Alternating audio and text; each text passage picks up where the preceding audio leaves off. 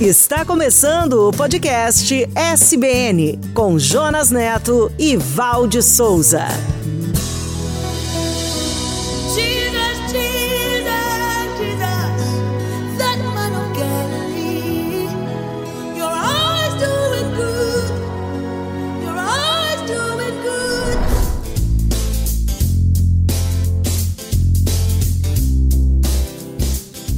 Olá, eu sou o Jonas e este é o podcast SBN. Obrigado por sua companhia. Vamos para mais um episódio da série A Igreja de Jesus, a história do maior empreendimento de todos os tempos. Olá, conectados e conectadas. Aqui de novo a Val. E eu venho convidar você novamente para viajar e se emocionar pelo primeiro século de nossa era, pela revolução que colocou o mundo de cabeça para baixo sob o poder do Espírito Santo. Os discípulos desafiaram os primeiros 100 anos da nossa história com lutas, suor e sangue. Eles fizeram de tudo para levar as boas novas para todas as pessoas.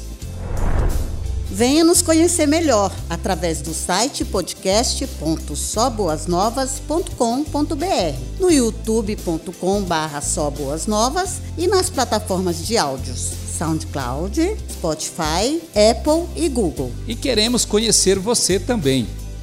A Igreja de Jesus, até os confins da terra. Eu vou edificar a minha igreja. Ela será uma igreja tão exuberante e tão cheia de energia que nem as portas do inferno serão capazes de obstruir o seu avanço. Não tenho prata nem ouro, mas eu vou te dar o que eu tenho. Em nome de Jesus Cristo, o Nazareno, levante-se e ande. Quem não ama não conhece a Deus, porque Deus é amor. Saulo, Saulo, por que me persegues? Quem és tu? Eu sou Jesus, a quem você persegue. Vocês devem ser batizados para o perdão de seus pecados. E cada um deve ser batizado em nome de Jesus Cristo. Não existe diferença entre judeus e não judeus, entre escravos e pessoas livres, entre homens e mulheres. Assim como o Pai me enviou, eu também vos envio. Nós prosseguimos anunciando Cristo, o crucificado. Os judeus se ofendem com isso e os gentios dizem que é tolice. Eu sou o caminho, a verdade e a vida.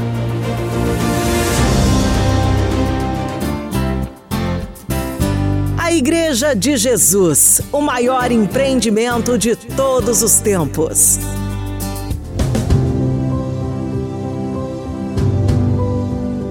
Quando Pedro perguntou, Senhor, para onde iremos? o mestre lhe respondeu: Até os confins da terra. A igreja de Jesus. O maior empreendimento de todos os tempos. Apresentaremos hoje A cidadania do reino.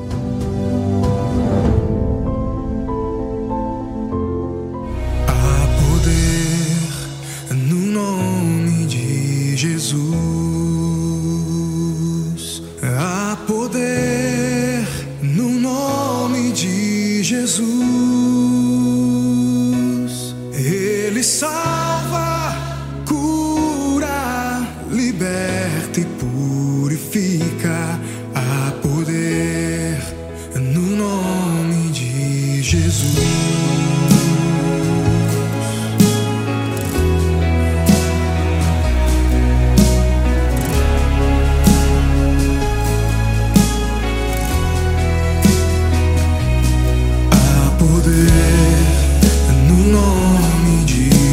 Jesus. Há poder no nome de Jesus. Ele salva, cura, liberta e purifica. Há poder no nome de Jesus. A Igreja de Jesus, até os confins da terra.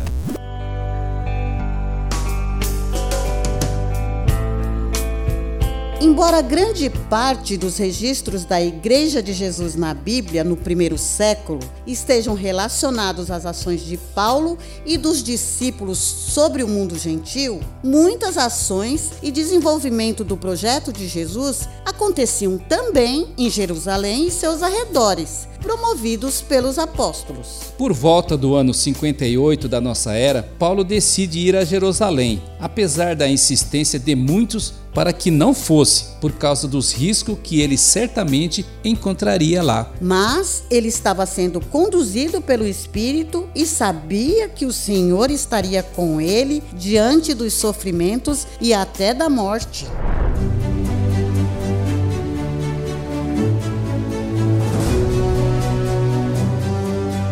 Após as despedidas, Paulo, junto com alguns discípulos, partiram em direção à ilha de Cós, passando por Rhodes e Pátara até chegar à Síria. E ali se encontrou com alguns discípulos daquela cidade e ficou com eles por sete dias.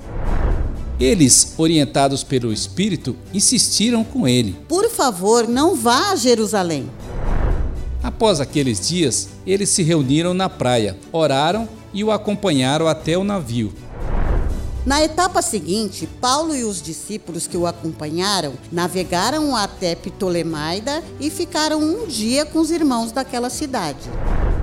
Depois partiram até Cesareia e se hospedaram na casa de Filipe. Filipe era um dos sete diáconos. Ele era um grande evangelista e tinha quatro filhas virgens que profetizavam. E depois de alguns dias, chegou da Judéia um profeta que se chamava Ágabo. O profeta Ágabo foi aquele que esteve com Paulo e Barnabé e que profetizara a fome na Judéia, fato que ocorreu no ano 44 depois de Cristo. O profeta tomou a cinta de Paulo e, num gesto dramático, amarrou-se com ela pés e mãos. Isto é o que o Espírito Santo diz. Os judeus em Jerusalém pegarão o homem a quem esta cinta pertence e o entregarão nas mãos de gentios maus. E todos insistiram para que não subissem a Jerusalém. Mas ele respondeu: Por que tudo isso? Vocês estão tornando as coisas mais difíceis para mim. Vocês não entendem? Não importa se vão me prender e matar. O que importa é o que o Senhor Jesus fará em Jerusalém por meio da minha obediência. Então, eles viram que nada podiam fazer para convencê-lo. Então está nas mãos de Deus. Seja feita a vontade do Senhor.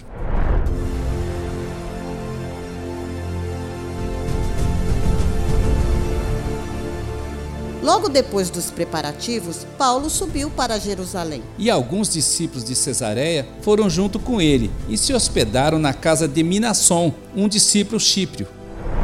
Paulo foi bem recebido pelos irmãos em Jerusalém. E quando chegou à casa de Tiago, todos os anciãos estavam ali para vê-lo. Ele contou tudo o que, por seu ministério, Deus fizera entre os gentios. E todos glorificaram ao Senhor pelo seu testemunho e disseram: Aqui também, milhares de judeus zelosos da lei passaram a crer em Jesus. Mas há um problema. Muitos estão dizendo que você ensina os gentios a se apartarem da lei de Moisés, que não precisam circuncidar os filhos e nem andar segundo as tradições e os costumes da lei. Se souberem que você está aqui, virão imediatamente te atacar. E o aconselharam. Temos quatro homens que fizeram voto de purificações rituais, mas eles não têm dinheiro para pagar as despesas do voto. Junte-se com eles e se santifique. Prepare as ofertas, raspem a cabeça, para que todos fiquem convencidos que tudo foi só um boato e que, na verdade, você é um zeloso da lei. Porque já escrevemos uma carta aos gentios para que observem as leis de se abster da comida sacrificada aos ídolos, do sangue de carne impura, da idolatria e da impureza sexual.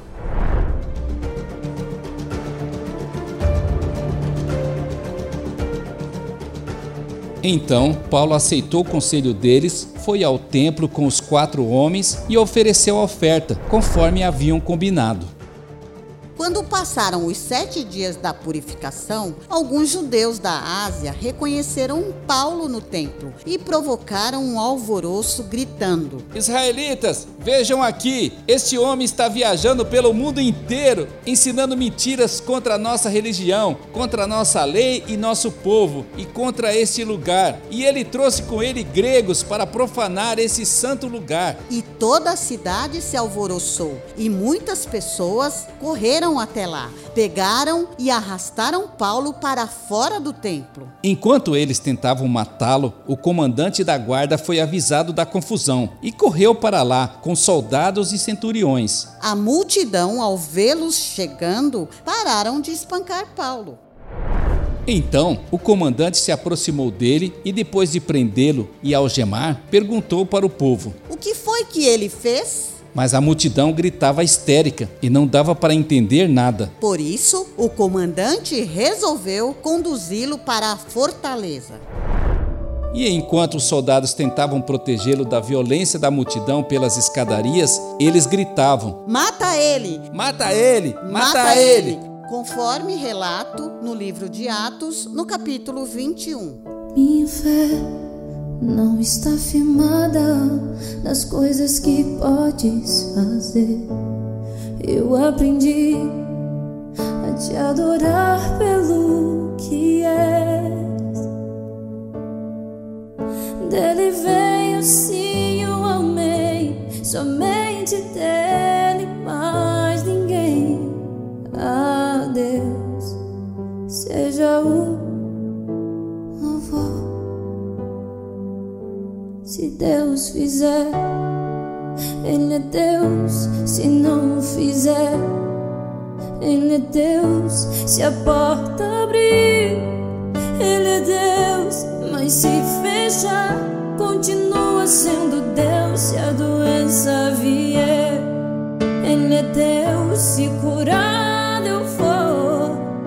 Ele é Deus. Se tudo der certo, Ele é Deus. Mas se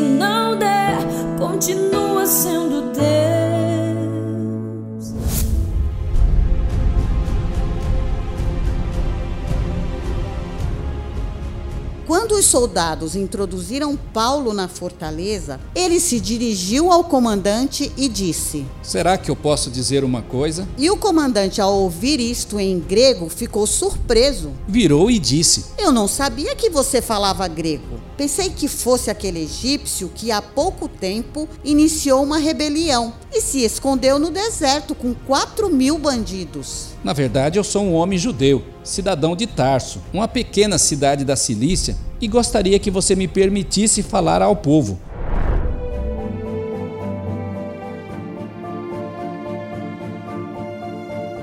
Após o comandante ter permitido, Paulo se pôs em pé nas escadarias, levantou os braços e, quando a multidão fez silêncio, começou a falar na língua aramaica. Meus prezados irmãos e pais, ouçam-me com atenção antes de tirar conclusões a meu respeito. O seu discurso em aramaico trouxe grande respeito, facilitou o entendimento e o povo ouvia com atenção. Eu sou um bom judeu como vocês. Nasci em Tarso da Cilícia, fui educado com o rabino Gamaliel, instruído na verdade da lei de nossos pais e zelador do nosso Deus até hoje. Paulo explicou como perseguia os seguidores do caminho, prendendo-os e colocando-os nas prisões, tanto homens como mulheres, com autorização até do sumo sacerdote. Mas, certo dia, quando ele estava a caminho de Damasco para perseguir os seguidores de Jesus, de repente, uma grande luz do céu o fez cair no chão,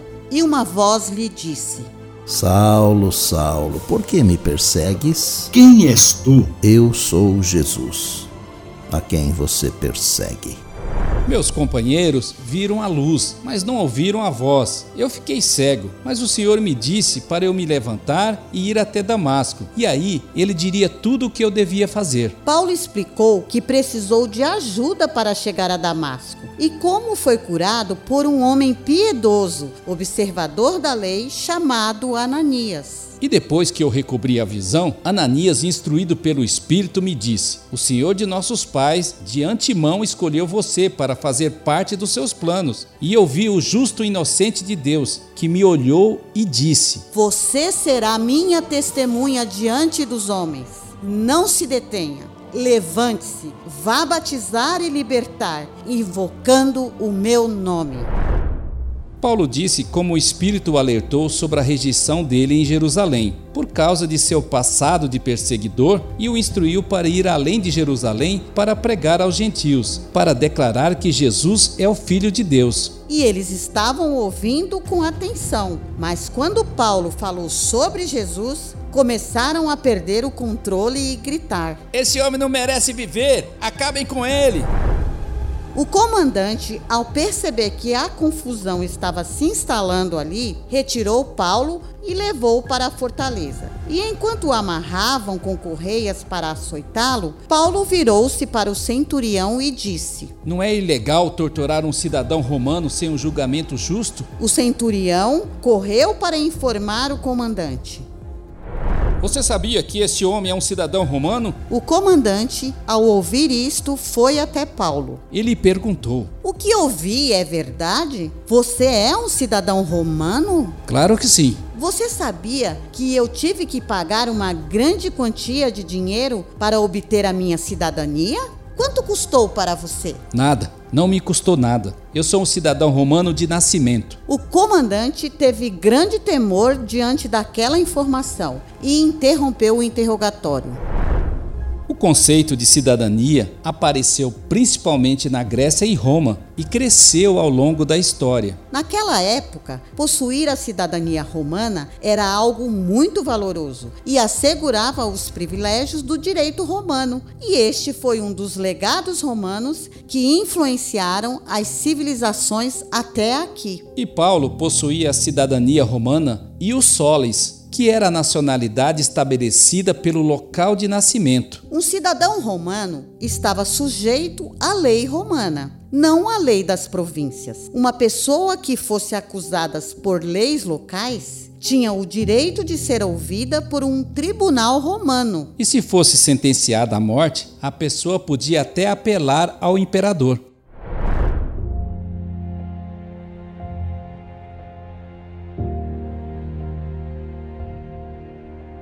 No dia seguinte, para se livrar daquela circunstância, o comandante levou Paulo até os principais sacerdotes e o conselho para ver o que pretendiam fazer com ele e com as acusações. E isto está narrado em Atos no capítulo 22.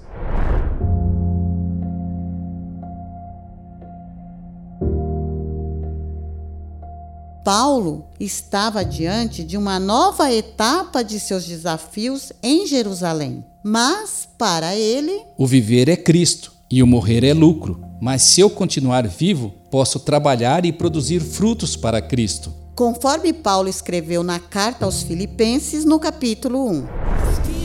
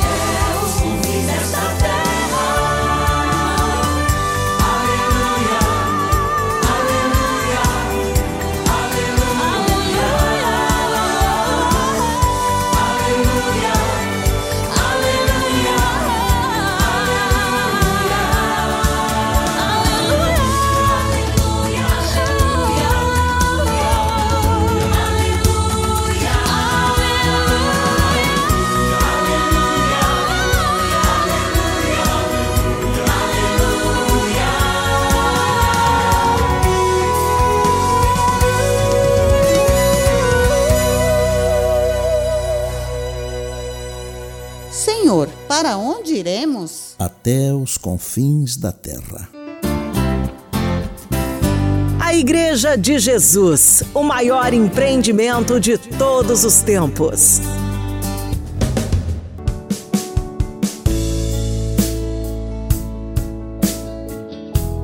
Val, o que foi que você aprendeu hoje? Paulo era muito inteligente, culto e obstinado. A sua oratória era muito envolvente. Ele falava na língua que todos entendiam. Mas o principal era que Paulo sabia a língua sagrada, a língua do testemunho. E seu testemunho, Jonas, era vivo. A sua experiência pessoal com Cristo foi tão grandiosa e importante que ela ecoa até hoje nos nossos dias. E ele era um trabalhador incansável, sempre pronto para falar do que Jesus fez em sua vida. Sabe, Val, Paulo reclamou para si não só a cidadania romana, mas a cidadania do reino de Deus. Quem sabe esta foi uma estratégia de Paulo para ficar mais tempo pregando sobre a palavra. A igreja representou tudo na vida de Paulo. O que ele tinha vivido antes não significou nada. Concordo. E para você, o que é a igreja para você? Queremos saber sua opinião. Deixe seus comentários lá nas nossas redes. Esta é a história da Igreja de Jesus, o maior empreendimento de todos os tempos.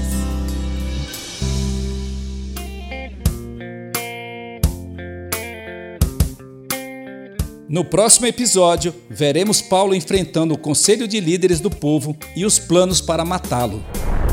E veremos também Paulo se defendendo perante o governador Félix. No próximo episódio, venha ver a Igreja de Jesus até os confins da terra. Até os confins da terra.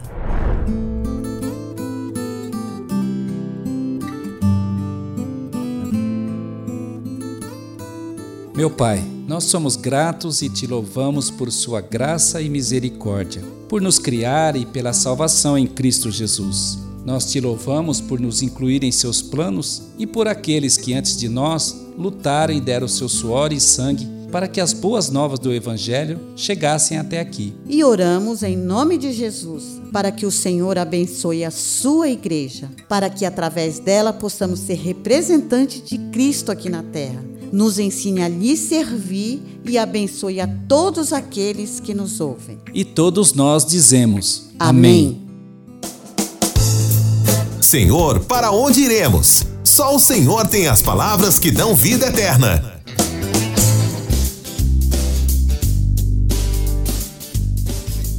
Apoiar o Ministério Só Boas Novas? Acesse www.soboasnovas.com.br e clique lá no botão doar.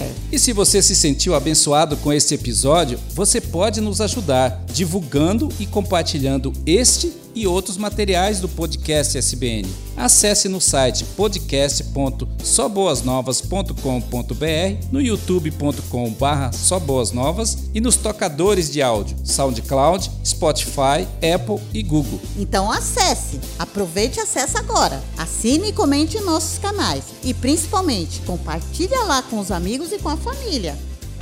A Igreja de Jesus, até os confins da terra. Esperamos você no próximo episódio. Até lá! Até lá! Você ouviu o podcast SBN com Jonas Neto e Valde Souza.